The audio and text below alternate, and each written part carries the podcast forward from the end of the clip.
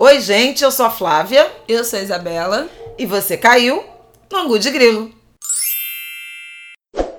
Então, gente, Olá. me delegaram a função de apresentar os temas do programa de hoje. Olha que abuso, que é a Cintia. Sou sempre eu, eu não aguento mais. Exatamente, porque você é a líder desse bonde. Vai, Flávia. É a primeira dofona do barco, do barco Angu de Grilo, queridos.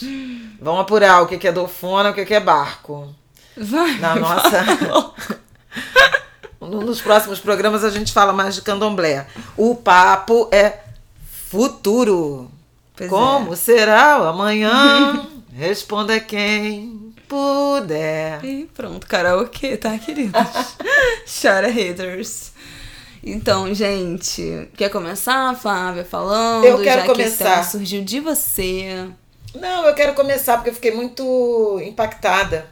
Na semana passada eu tive na Bahia pro Agenda Bahia, que é um evento, um seminário, um encontro é, que acontece há 10 anos. Nos últimos quatro eu tenho feito mediação e, e conduzido alguns talk shows com convidados, palestrantes.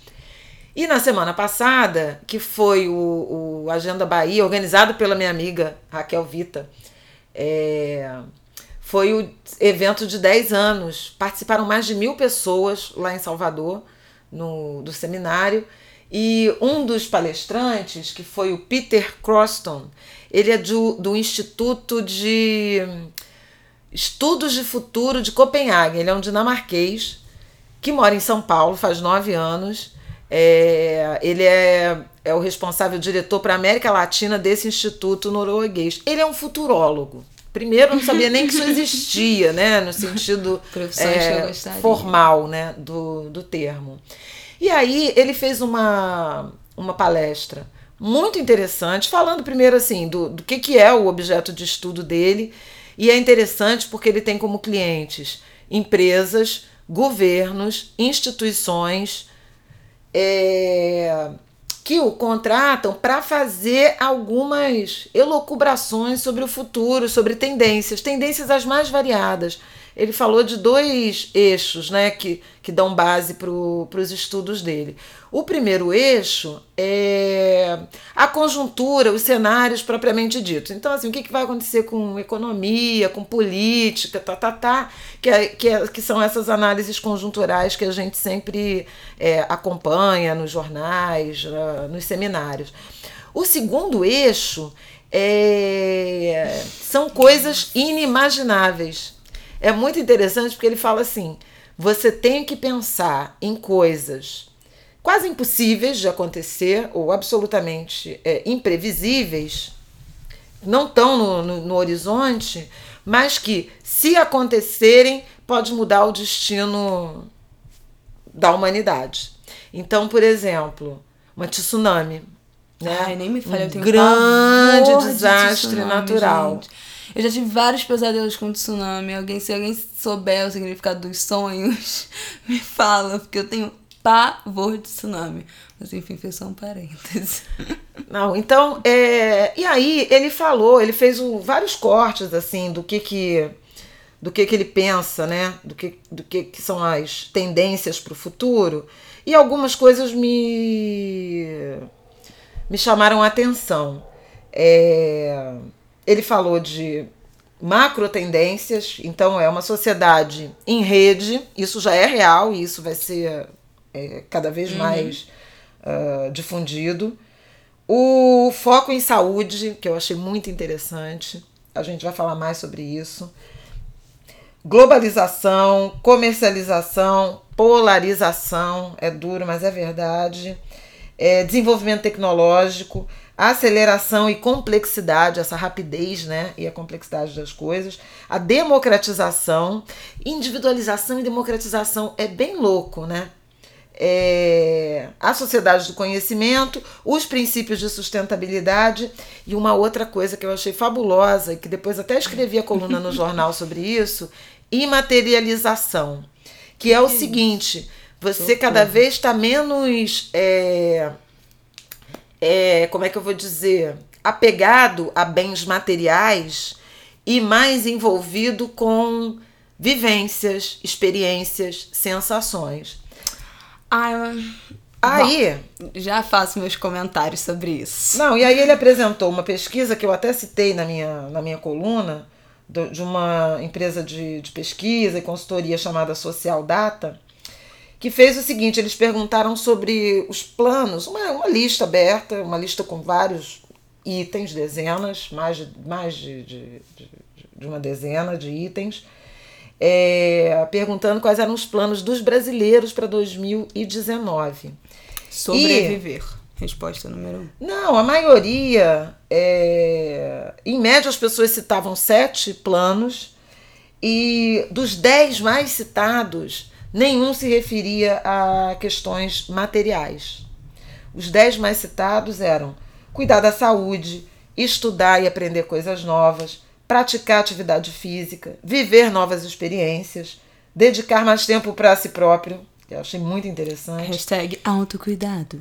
Fazer viagens interessantes, dedicar mais tempo para a família, perder peso, minha eterna meta de tudo. Dedicar-se ao trabalho, arrumar um emprego. Coisa mais objetiva, na verdade, era arrumar um emprego e foi o décimo. Então, é, ele estava chamando atenção para um futuro que é menos sobre ter e mais sobre viver, experimentar, é, testar e tal. E eu fiquei pensando muito nessa vocação brasileira, por exemplo, para experiências. Né? Eu acho que a gente podia, se, se é verdade que o mundo, as pessoas estão mais dispostas a isso, nós temos tantas experiências a oferecer, né? do ponto de vista da cultura, da, dos relacionamentos humanos, dos sabores, das cores, dos cheiros, da diversidade de paisagens.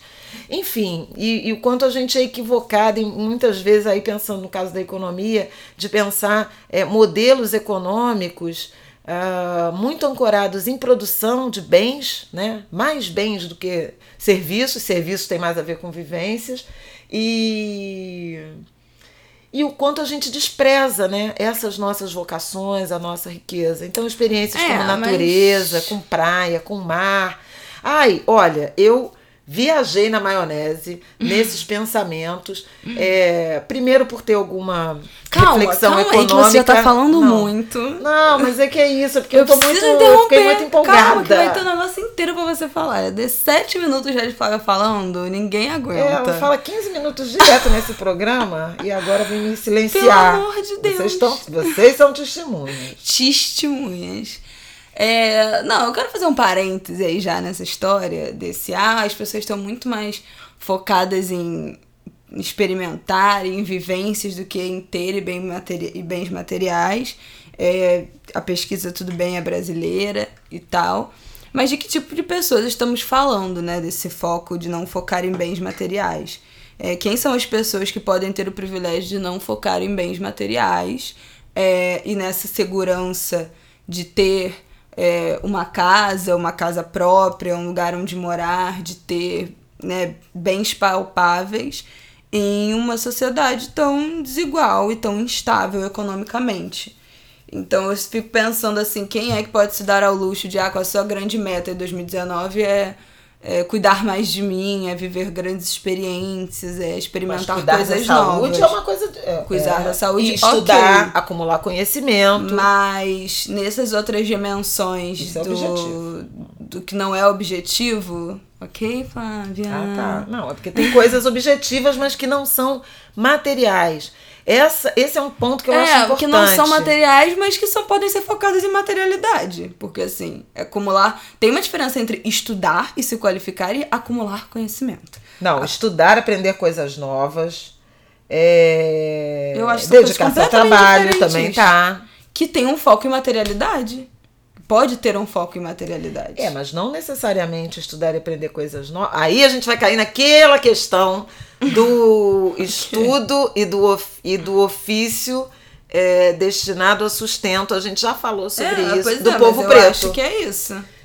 Pode se estudar o que se quiser ou você tem que estudar algo que Não, te dê eu sustento? acho que pode estudar o que quiser, mas eu acho que é ah. preciso fazer um parêntese do que, ah, todo mundo agora só tá pensando em. Você vai aonde? Ela levantou.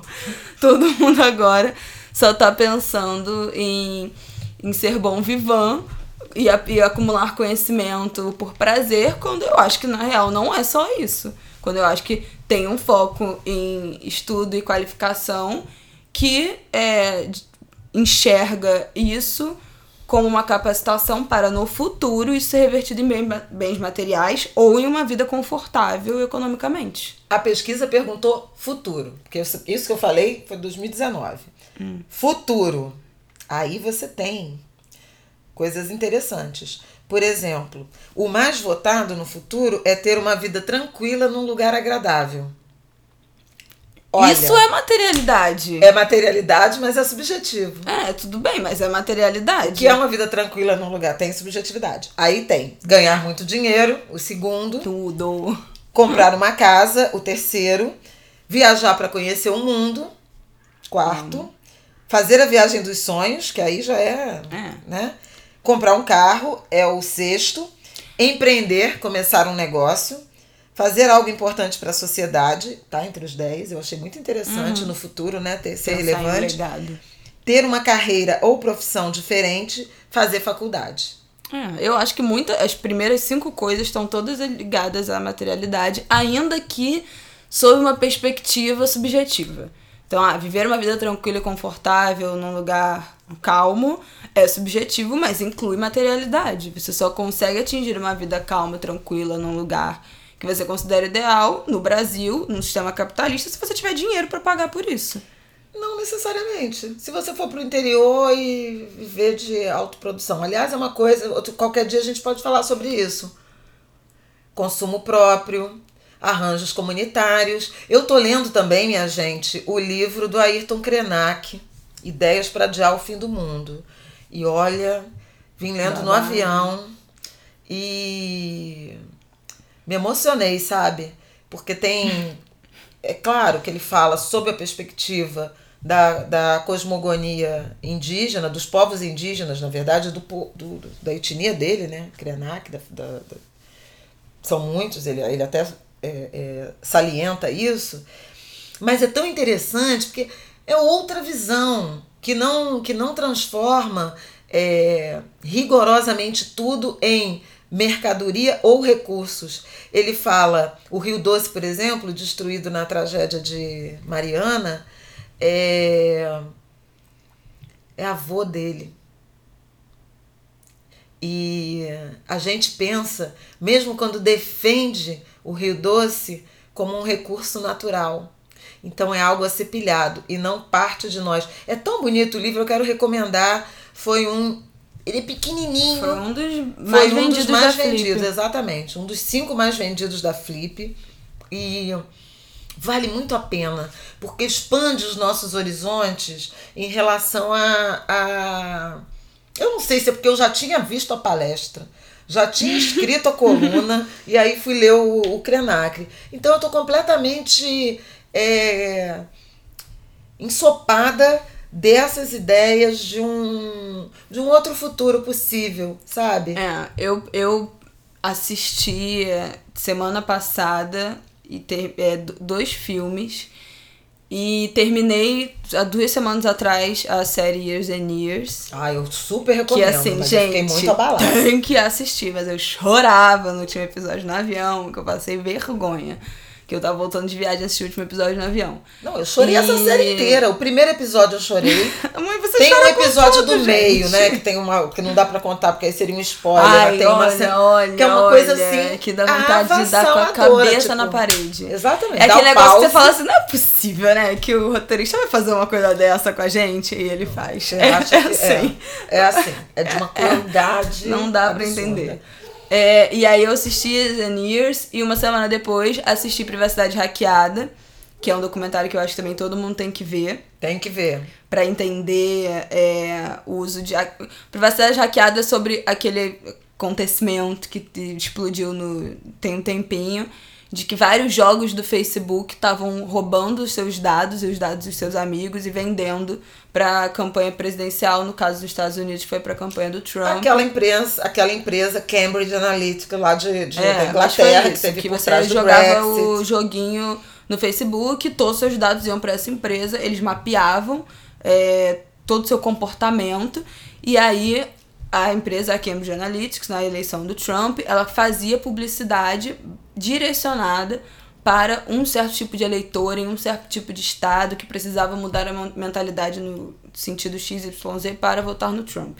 Então era um, eles falam que tinham 5 mil pontos de mapeamento de dados de cada pessoa e, e eles conseguiam fazer essa propaganda é, política personalizada no nível, assim, é, dentro de um estado, na cidade tal, eleitor de tal idade, que pensa de tal jeito. É, e isso teria sido determinante para a eleição do Trump nos Estados Unidos. E o documentário fala também muito sobre a guinada é, à extrema-direita, é, principalmente com o uso de rede social, de fake news. Eles até citam é, dessas bases eleição, de dados, a última eleição né? do Brasil é, da coisa do WhatsApp, né, na eleição do Bolsonaro. O Years and Years é uma série da HBO que é simplesmente sensacional. Sensacional. Que é uma coisa assim. Ela não, não concorreu a nada, não? No, eu não sei se é ano que vem, É, porque ela é nova. Mas é, é. sensacional. É uma mesmo. série que, assim, ela não tem um, um, uma sinopse, é muito difícil explicar. É uma série que começa em 2019 e vai até 2016, avançando no tempo. E é basicamente o retrato do que vem por aí. 2036, né? Não, 2026. Acho que são 14 anos que ela Não, avança. não é isso É tudo. sim, a Ai, não é da- mesmo, é. infelizmente. Não É é. a partir da reeleição do Trump que começa. No, e vai, vai atravessando a vida de uma. Pode pesquisar. É, vai, vai atravessando a vida de uma família, de um núcleo familiar. E é muito interessante porque é, é muito diverso. Né? É, é uma avó é, que já está já tá indo para os 90 anos, com mais de 80 anos, então já viu de um tudo, né? É, aí tem. São, são quatro irmãos, uma que é uma ativista que vive viajando, um que é um homem gay que trabalha com refugiados, é, um que é uma cadeirante que é que cozinha, né? Se não me engano, e o outro é um, é um, um É homem 15 hétero. anos mesmo, que saco. Eu falei. É, e o outro é um homem hétero, casado com uma mulher negra, então tem uma família interracial. Então tem essa, essa diversidade. E, é e à medida que a onda londrina. conservadora vai avançando, né, é, mudando o cenário político, não sei o que, você vai vendo os efeitos daquilo na, Só que a série, gente, é família. bizarramente atual. Nas redes, é muito- Parece é que muito foi gravada, tipo, semana passada e entrou no ar essa semana. É.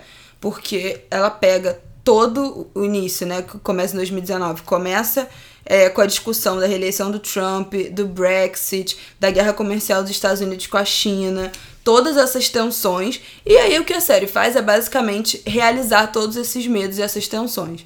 Então, a guerra da China com os Estados Unidos é, acirra mais ainda, é, a, o, a Grã-Bretanha, né, o, Reino Unido sai do, do, da União Europeia e quais são as consequências disso, é, o Trump é reeleito, quais são as consequências disso, é, eles é, promovem mostram né, a trajetória de uma mulher que ascende na política é, do Reino Unido de extrema-direita e quais são as consequências disso. Então a série é basicamente todos os medos que a gente está vivendo agora realizados nos próximos 15 anos. E é desesperador. Só que ao mesmo tempo é muito bem feito, é muito boa. É o uso de feita, tecnologia. muita, muita reflexão. Nossa, demais. E, e ela usa a, a série. É a primeira série que eu vejo assim que trata a tecnologia com naturalidade. Que não é aquela coisa engessada, que não sabe muito bem onde é que encaixa o celular, sabe? Onde é que, que fica a televisão, sabe? Que tem um- uma forçação de barra para incluir a tecnologia na vida das pessoas e nessa é muito natural. E, e tem esse debate de como a tecnologia vai entrando, é, virando também as pessoas, entrando no corpo. Já tem gente que É, tem chip, né? transhumano. É, tem, ela, ela radicaliza o debate sobre transhumanidade. É, e, e você ter a, a tecnologia no seu corpo, com chip, com gadget que você implanta, que isso é uma coisa que já acontece. Tem um episódio de, uma série que eu amo também da Netflix, que é Rede Sombria, que é uma série só sobre as coisas da Deep Web, é, e, e, enfim, co- como o que, que a Deep Web tá debatendo e, e sobre tecnologia, sobre invasão de privacidade, de tudo. E tem um que é sobre isso, você botar a tecnologia no corpo, implante de chip, e aí mostra uma empresa, uma startup que implanta chip. É, mas o deles é tipo para você conseguir abrir porta digital com a mão, é, pagar coisa com a mão. Falar no telefone. Né? É, isso é a sério, né? Isso é, tô falando é verdade. Ah, isso já não, existe. Isso já existe, já tem gente fazendo isso, botando chip na mão é, para fazer essas coisas básicas. Então a série é muito boa, é um panorama muito assustador, mas eu acho que é bom nesse momento a gente refletir para ver, olha, se isso tudo mesmo acontecer, para onde é que a gente vai levar, né? Para onde é que a gente vai? E não é uma coisa apocalíptica, não. É absolutamente possível. É muito realista. Isso É, que é e vai bizarro. também dando os efeitos, as mudanças no clima, né? Muito É, rapidamente. E... Chuva, tem uma cena, não é spoiler isso que a, que a avó fala, uma coisa. Eu lembro quando havia borboletas. É, isso é. E é o debate, por exemplo, que a gente está tendo agora das abelhas, Das que abelhas. estão acabando. E qual é o impacto na culinária, na nossa alimentação, se não tiver mais abelha. E na nossa vida inteira. É... Bom, aí eu vi isso, vi privacidade hackeada. E pra fechar a tríade de mais notícias, eu vi A Gente Se Vê Ontem, que é um filme simplesmente sensacional. Que o Spike Lee é produtor. E o filme é sobre dois adolescentes negros que descobrem como voltar no tempo. E eles têm um, um fato, um acontecimento trágico. E eles ficam tentando voltar no tempo para reverter aquele acontecimento. E o filme é incrível porque, assim, são dois adolescentes negros que viajam no tempo. Então é o afrofuturismo ali, a representatividade negra na tecnologia em seu ápice. E é absolutamente natural. Não é uma coisa que eles ficam tipo, meu Deus, descobrimos como voltar no tempo. Eles falam, é, deu certo, sabe assim? Os cálculos que a gente fez deram certo porque a gente é inteligente mesmo. E é isso. Então a postura né, da, da, da história como isso é contado no filme é sensacional. É. E aí eu não posso, não vou dar spoiler, mas assim, o filme também é, é bem angustiante o final. E é muito bom. Então eu acho que todo mundo tem que ver. É, e esse filme eu acho que fala mais sobre presente e sobre passado do que necessariamente sobre futuro. Eu não acho que é um filme sobre futuro. Mas foi um filme de- de- dentro dessa temática que eu assisti, que eu acho que completou assim a tríade, que eu acho que todo mundo tem que assistir no momento, que é Years and Years, Privacidade Hackeada, e a gente se vê ontem, tem que ver. Pra debater presente, pra debater futuro e o que a gente quer que mude no futuro. Eu acho que esses três têm que estar incluídos. É... Que mais, gente? Não, é, é. Eu acho também é fundamental. Eu não sei se a gente viveu, atravessou algum, algum momento. é, enfim, os anos recentes, né, antes, antes dessa onda mais conservadora, mais tensionada, mais polarizada, parecia que o, o futuro estava dado, né? Que a gente ia caminhando, ainda que numa, numa velocidade é, não exatamente desejável, mas que a gente estava caminhando para uma evolução. E essa ameaça de retrocesso, né, que a gente vive em várias dimensões, eu acho que talvez tenha te- esteja aguçando né, essa nossa curiosidade em relação ao futuro, como é que faz plano, como é que a gente vai sair dessa, né, desse ambiente, muitos grupos se reunindo, eu faço parte de vários grupos, né, a Isabela também, de alguns, enfim, de a gente tentar é, é, traçar es- estratégias de, de, de autoproteção, de metas, né? E, e acho que nunca foi tão difícil trabalhar com cenários, com metas. Né? Veja, por exemplo, a economia brasileira esse ano, que tinha uma expectativa, aliás, essa pesquisa que eu citei falava disso, né? Que as pessoas tinham muita confiança no ano de 2019, porque a economia ia melhorar. Isso é uma situação típica de é, governo é, é pós-eleição, né? Renovação de governo, de alternância de poder. É, porque, de modo geral, você tem uma perspectiva de que vai ter alguma mudança positiva a partir de alguns processos políticos. Isso é típico. À esquerda ou à direita, você tem uma, Não, uma melhora tudo- de expectativa. A expectativa Mas pode Brasil estar tá- ótima, mas assim, o Brasil tá resultado pior mesmo. do que o, Brasil é 2019 e aí não tô falando nada, não tem nenhum viés ideológico aqui nessa nessa conclusão. Você vai no site do Banco Central, pega o relatório Focus, que é onde os analistas do mercado financeiro é, apresentam semanalmente as suas projeções para a economia brasileira para o Banco Central. Ele calcula uma média e divulga toda segunda-feira, acho que 8 horas da manhã. No início do ano, era uma previsão de crescimento do PIB de 2,55%, é, de uma inflação de aproximadamente 4%, é, de um dólar que era 3,70, 3,80. é... O dólar semana passada caiu, chegou a 4,6. É. E aí você vê ao longo do ano como isso foi se alterando. Né? Hoje a, a, a inflação está com uma previsão até bem mais baixa, 3,3%, alguns 3,4%, mas por quê? O PIB não deve crescer nem 1%.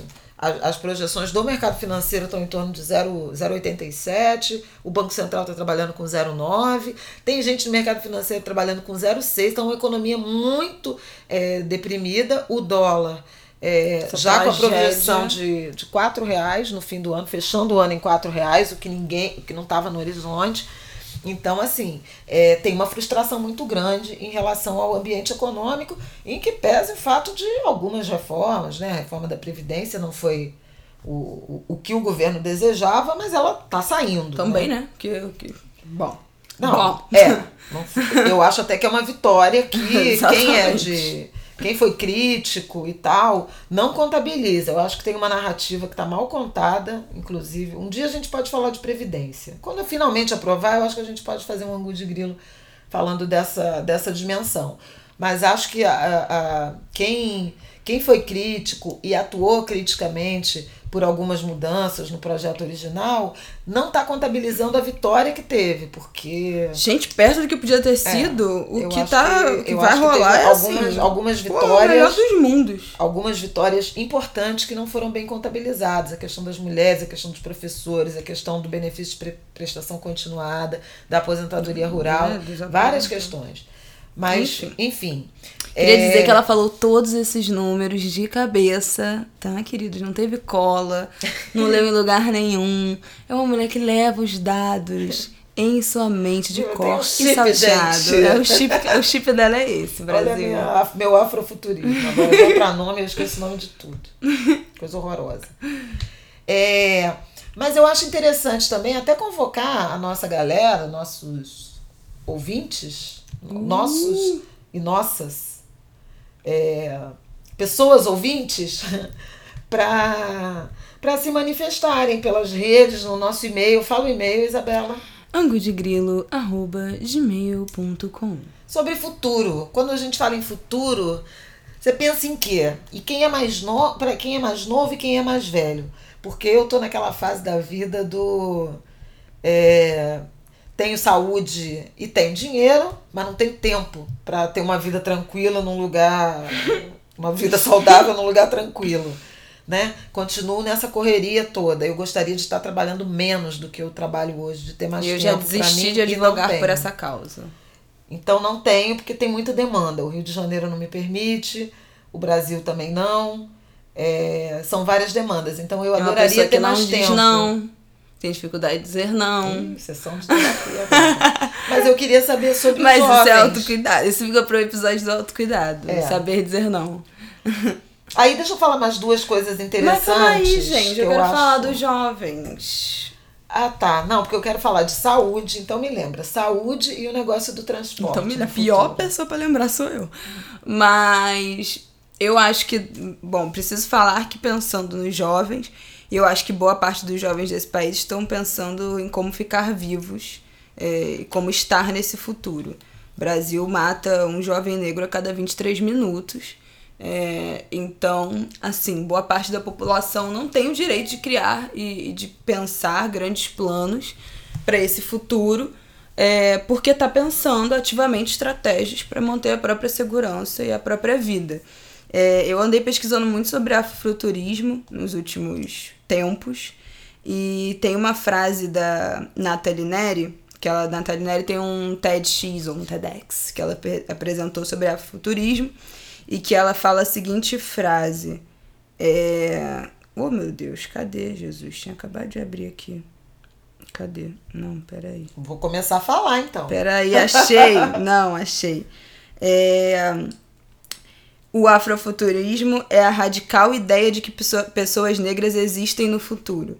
Isso ela fala a partir da, do movimento é, afrofuturístico estético, cultural e tal, é, mas pensando a partir do panorama de que todos os nossos materiais, filmes, livros, séries, desenhos animados de futuro, é, principalmente os antigos, não tinham pessoas negras. É, os Jetsons, Volta para o Futuro, fala aí, qualquer filme é, antigo que projetava o futuro daqui a 50, 100 anos, com máquinas voadoras, com carro que voava, com tênis que amarrava sozinho, e seja robôs dentro de casa, seja lá o que for.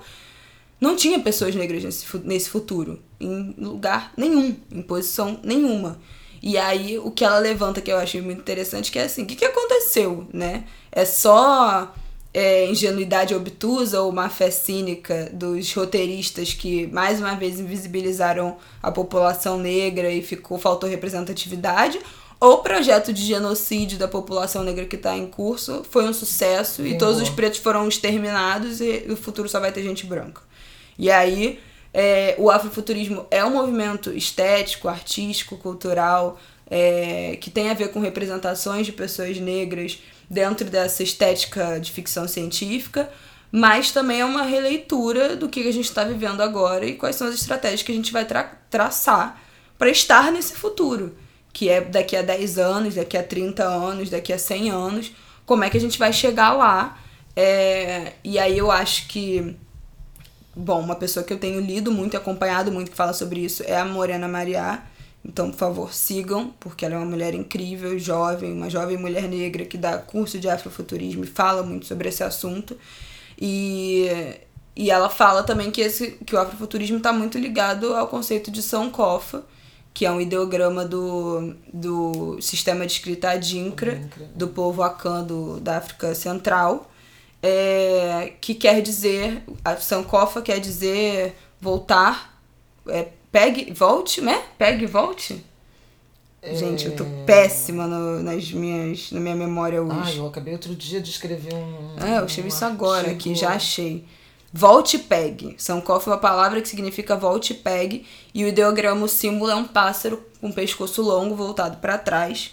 E esse conceito é descrito como um movimento de retornar ao passado para ressignificar o presente e construir o futuro. Então, o afrofuturismo tem muito a ver com projetar o futuro, como é que a gente quer estar nesse futuro, é, mas também que esse futuro tenha simbolismos e que a gente chegue lá através do resgate da ancestralidade.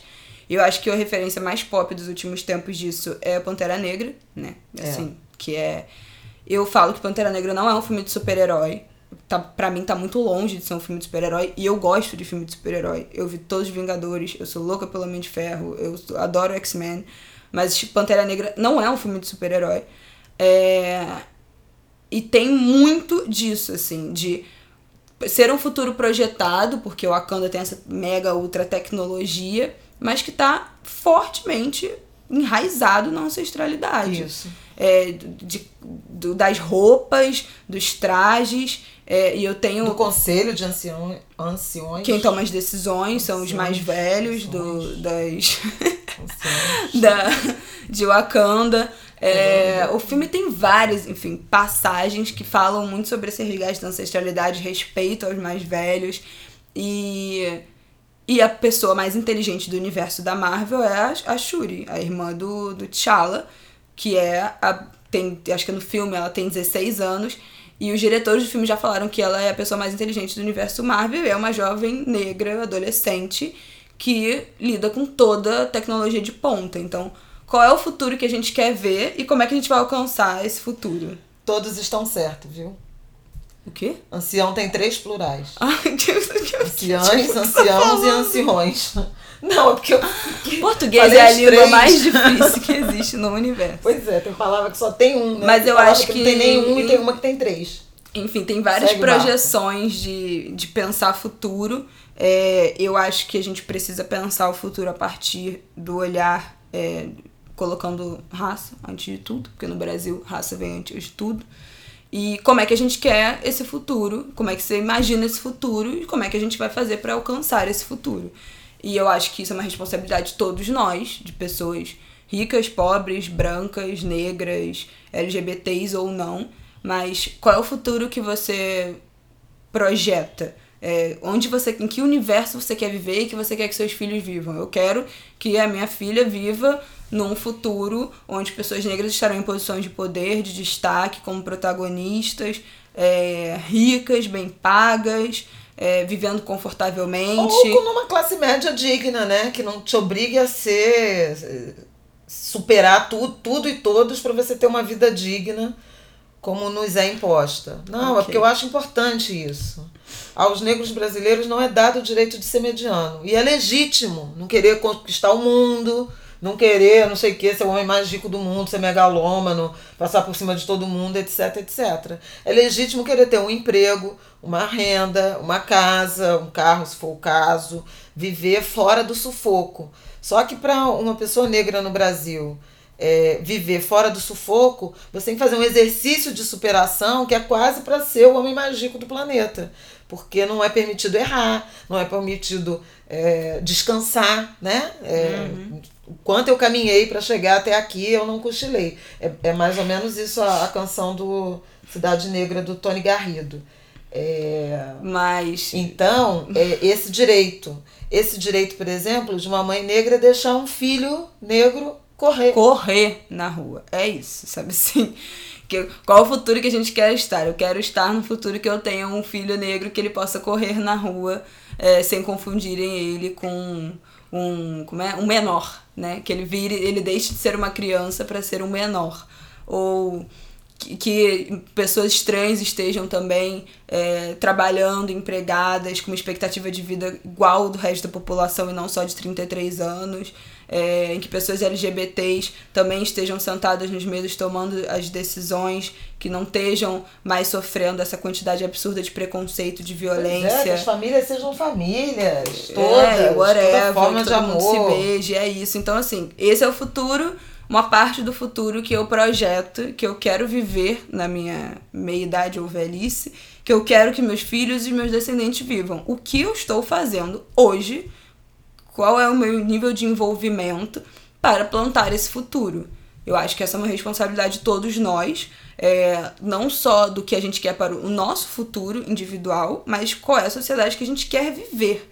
Porque assim, não adianta eu estar muito milionária, rica, bem-sucedida, viajando o mundo, inserida numa sociedade que mata as pessoas que eu amo, que refugia pessoas dentro de casa que não pode sair porque tá tendo tiroteio, ou que é, agride pessoas LGBTs na rua e pessoas que eu. Isso não faz, sabe assim, não adianta pensar o futuro só individualmente se estaremos todos inseridos num contexto social. Então acho que o movimento tem que ser de construir um futuro coletivo, pensar quais ações estamos tomando individualmente, hoje e coletivamente, para a construção do futuro que a gente quer em sociedade. Isso é maravilhoso e isso fala totalmente com o, o livro do, do Krenak, que ele diz isso. Você, é preciso acreditar que há é, outras formas possíveis de, de construção de sociedade, de convívio, numa lógica mais coletiva do que individual, e vocês não podem pensar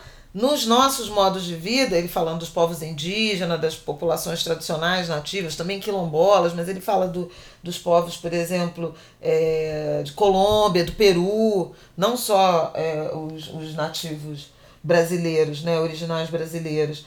E aí, é como a gente olha e fala assim: ai, que lindo isso que você pensa, como isso é interessante, né? Mas fica no território uh, da, do exotismo e não exatamente de, de uma, uma, uma visão de mundo e um modo de vida a ser respeitado e que pode ser inspirador para uma sociedade que foi excessivamente é, orientada para bens e recursos. Né? Ele usa muito essa expressão recursos, porque ele fala montanha. A montanha, para mim, é uma pessoa, é um, é um ser na, na, nossa, na nossa aldeia ou em alguma aldeia, você olha para a montanha do, do, ao amanhecer e você sabe como vai ser o dia.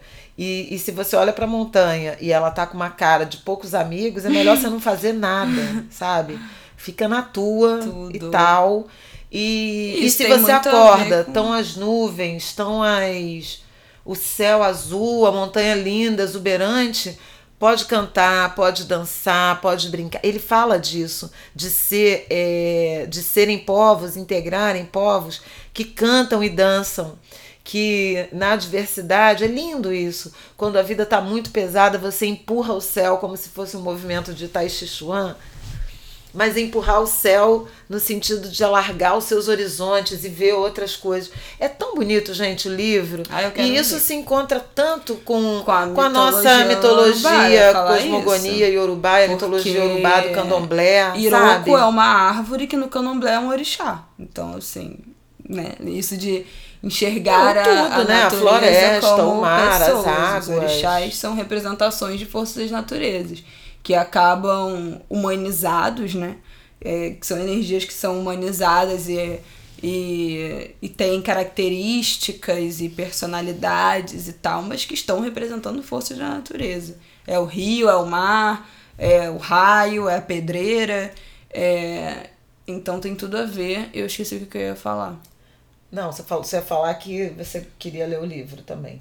Não, eu super recomendo. O livro é muito.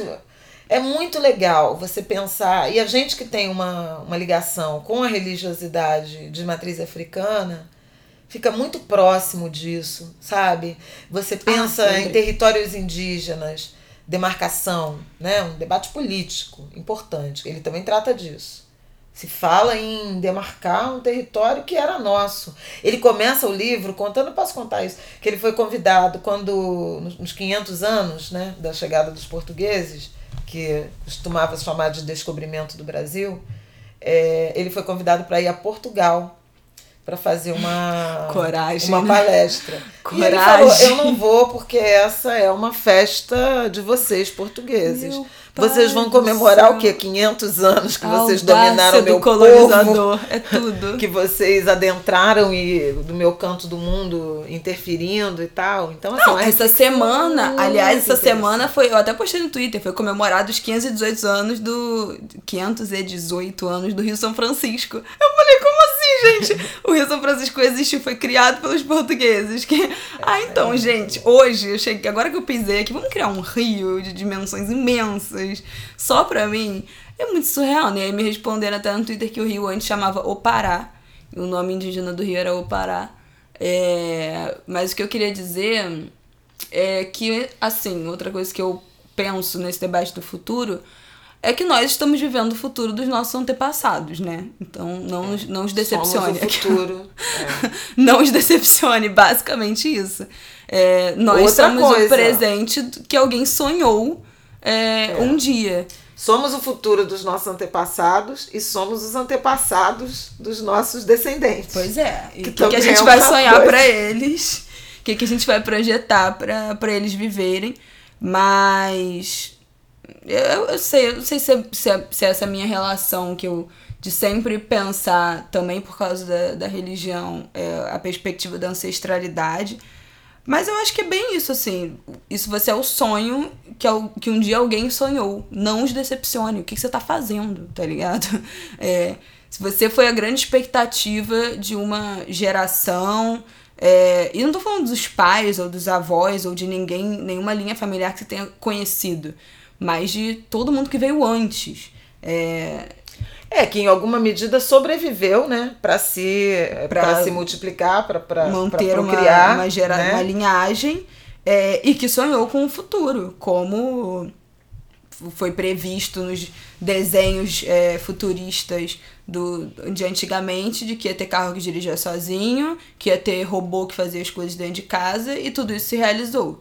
Então, é, alguém previu a sua vida e a sua existência no futuro. O que você está fazendo com ela? É. Eu acho que isso é. Eu acho que isso não é para botar culpa em ninguém, do tipo, ah, não estou fazendo o, o suficiente, não acho que estou fazendo o suficiente, ou talvez eu esteja decepcionando. Não é sobre culpa. Culpa é um sentimento judaico-cristão que não adentra a minha vida. É, eu acho que é sobre responsabilidade. Tem a responsabilidade sobre o que você está construindo e o que você vai deixar de legado e que irá construir é, a noção de ancestralidade das gerações futuras.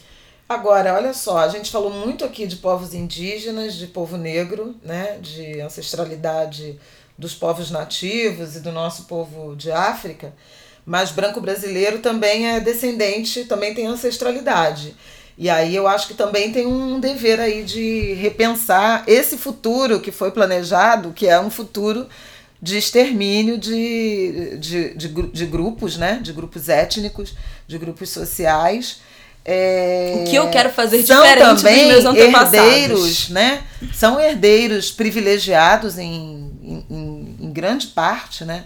Muitos de nós. Não, não, são, não é aleatório, né? Você está num, num, num, num espaço de privilégio nesse momento do presente né? O passado deixou herança. Muita gente remete a, ah, eu tenho uh, avós italianos, bisavós italianos, não sei o quê, japoneses, portugueses, espanhóis que chegaram aqui sem nada, fugindo da guerra, sem nada, mas ganharam um pedaço de terra, sem nada, mas é, não enfrentaram a barra Sim, que foi de opressão. Não eram escravizados. Não eram tipo assim, escravizados assim, e não, não foram escravizados, lugar. né? E chegaram num local de privilégio. Então, construíram coisas do nada, mas com é, equipamentos e políticas, apoio ou uh, algum tipo de incentivo, o que não estava posto para todo mundo. Portanto, você ou é um nem de herdeiro... incentivo, mas de não, não obstáculo, né? É, de não é. barreira. É. Então, assim, também tem que se pensar no, no território do, do, no, do, do espaço e do significado de ser um herdeiro de privilégio, de ser um descendente né, de uma ancestralidade que foi privilegiada. Isso é um ponto importantíssimo. Recentemente, o comitê da Unesco, do projeto Rotas dos Escravos, que vai fazendo essas análises e, investigações sobre. Uh, países, lugares, né, sítios arqueológicos de, de referência para essa história da escravidão, um deles, o caso do Valongo, Milton Guran, em final de agosto, teve num encontro que foi, se eu não me engano, em Gana, é, desse comitê, e eles é, divulgaram um, um, um documento, uma carta, muito interessante falando de recomendações sobre essa questão dos estudos de rotas dos escravos, além, além de várias coisas tem que estar nas escolas, tem que educar, tem que preservar os sítios, tem que explicar o verdadeiro significado. Mas uma coisa me chamou muita atenção. Eu até já falei sobre isso na rádio, mas vou repetir aqui porque eu acho que vale a pena. Eles fazem uma, um comentário dizendo que, de modo geral, é, a história, os resgates da história da escravidão, eles são muito baseados é, em resgatar a memória dos escravizados através dos seus descendentes ou dos vestígios da pesquisa arqueológica. Mas aqui, companheiros, temos também, dizem nas carta, na carta, e eu concordo, é, temos que também verificar a memória, as histórias e a herança do, de quem escravizou.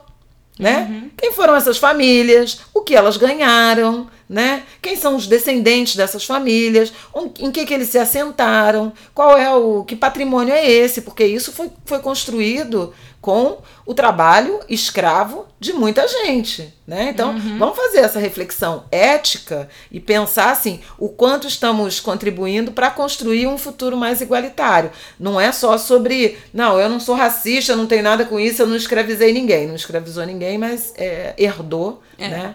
É, é herdeiro Suas condições de um regime dependeram disso. Então, tudo bem, todo mundo amigo e tal, mas a gente sabe que tem privilégio aí na jogada e essas questões têm que ser refletidas. Não posso só eu pensar, coitada da minha tetravó que veio num tumbeiro e você não, não, não vai fazer nenhuma reflexãozinha sobre a fazenda de cana do seu trisavô, né?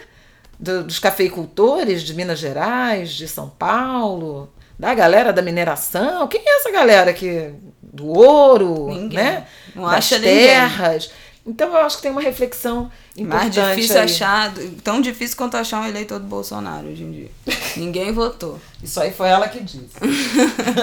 Vocês viram que a gente tá revezando aqui na força do ódio, né? Semana passada fui eu, agora a Flávia indignada. Não, mas eu não, mas... eu não tô com ódio, não. Eu tô falando, é porque isso é uma recomendação, inclusive, do ponto de vista acadêmico, de resgate histórico. Tá, Só querida. tem um lado da história. Jogo vira né? Currículo vira lattes. Não, porque É. outro dia o vice-presidente não falou que é um país de empreendedores. Não, olha, gente, é qualquer coisa. Coragem, né? Pra falar isso. Admiro a coragem, porque noção não tem. Pois é. Mas uma frase que ficou muito popular é, nos últimos tempos foi. Sou, sou a neta das bruxas que vocês não conseguiram queimar. E isso ficou sendo dito com muito orgulho por muitas mulheres.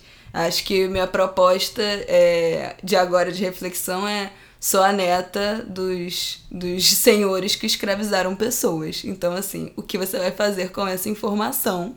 É, qual será o seu senso de responsabilidade a partir dessa noção de que a sua família colaborou para esse sistema em alguma medida é, e o que você vai fazer ativamente Que para. esse, se não contribuiu objetivamente, esse sistema privilegiou alguns grupos. Sim, é Então, isso. assim, Mas na origem, bora. todo mundo veio de algum lugar, né? Quando chegou aqui era uma era meia dúzia de portugueses que viraram 200 milhões de pessoas e metade da população branca. Então, é, as pessoas foram se reproduzindo, os ramos familiares, em algum momento da história isso chega a algum lugar de privilégio, de vantagem. Chega de genocídio dos povos indígenas. Claro, Chega, sim. gente. E é verdade, gente, lide com isso. Se você não pensou nisso até hoje, não sei do que você, no É. que você estava pensando. Então, vamos falar do transporte público? Que Calma aí, tem. Já, acabou já nosso tempo. Ah, acabou o tempo? Então semana que vem. Não, mas o que que é grande? Não, não quer que eu fale, não falo. Não, é porque o, o futurólogo falou uma coisa muito engraçada. Pra gente terminar no astral, né? O futurólogo falou de. No astral. Não, pra ter- falou do transporte público. Ele falou do negócio também. da saúde, que eu tinha já comentado, né? Acho que eu já tinha comentado aqui. Que é muito mais. é, A saúde hoje é muito focada na- em curar a doença. E o futuro caminha para uma, uma saúde em que você vai evitar a doença, né? Uhum. Pensar, construir saúde e não a partir da doença. Então, prevenção, basicamente, isso resume. Isso pode ser um episódio depois também. Mas no. É. Boa. Mas no transporte, ele fala dos carros do futuro, carros compartilhados e carros até mais amplos, porque vão andar em vias, carros, é, como é que se fala isso? Autônomos, né? Autônomos e compartilhados. Então são verdadeiros, as imagens que ele mostra, são tipo lounges, assim. É um negócio, uma tela enorme. Aí ele falou: os carros vão ser salas de aula. Vai ter um monte de gente, você e mais amigos ali fazendo uma aula, assistindo um vídeo. Vai ser uma uma coisa tipo um lounge para você ver, assistir um filme inteiro nesses deslocamentos. Pode ser um lugar para você, enfim, eh, namorar ou fazer sexo e tal. E aí eu pensei, esse cara tá falando do futuro distópico do 350 em Irajá, né? Que Meia tinha essa mortes. fila, era tudo. Eu lia, estudava, fazia faculdade, dormia. Tinha festa de aniversário, casais se formavam, terminavam, tinha baixaria, tudo isso era vivido no transporte público de quem está no Isso que eu subúrbio. na Marquesa. É o, é o avesso, né? É, é, é, é a, é, a, é a vida possível, né? A sociabilidade possível num sistema de transporte precário, oito né? horas por de dia um no país, de um país emergente, das megacidades dos países emergentes. Mas aí ele está pensando nisso quando. Eu nem sei quantos casais o 351, alô, povo de Irajá. Quantos, quantos casais o você 351. pegou alguém no ônibus já, Conta. se você foi formar, se o seu casal já se formou no ônibus, Conta pra pra gente. gente na hashtag Ango de Grilo no Twitter. E eu quero fechar esse episódio com um pensamento de um historiador que eu amo, chamado Luiz Antônio Simas, que eu não aguento mais citar, mas é porque, enfim. É, que ele fala que o Brasil deu certo. Que na, na ideia, no projeto dos colonizadores, era exatamente esse Brasil que eles pensavam. É uma sociedade que mata pessoas negras, que ainda tem pessoas negras em é, trabalhos, é, como é o nome disso? Sub, subemprego, é, que tem uma desigualdade social absurda, que tem um projeto de genocídio. É exatamente a sociedade que eles projetaram e o Brasil deu absolutamente certo. E o nosso movimento agora é de fazer o Brasil dar errado urgentemente. Então a gente precisa que o Brasil dê errado.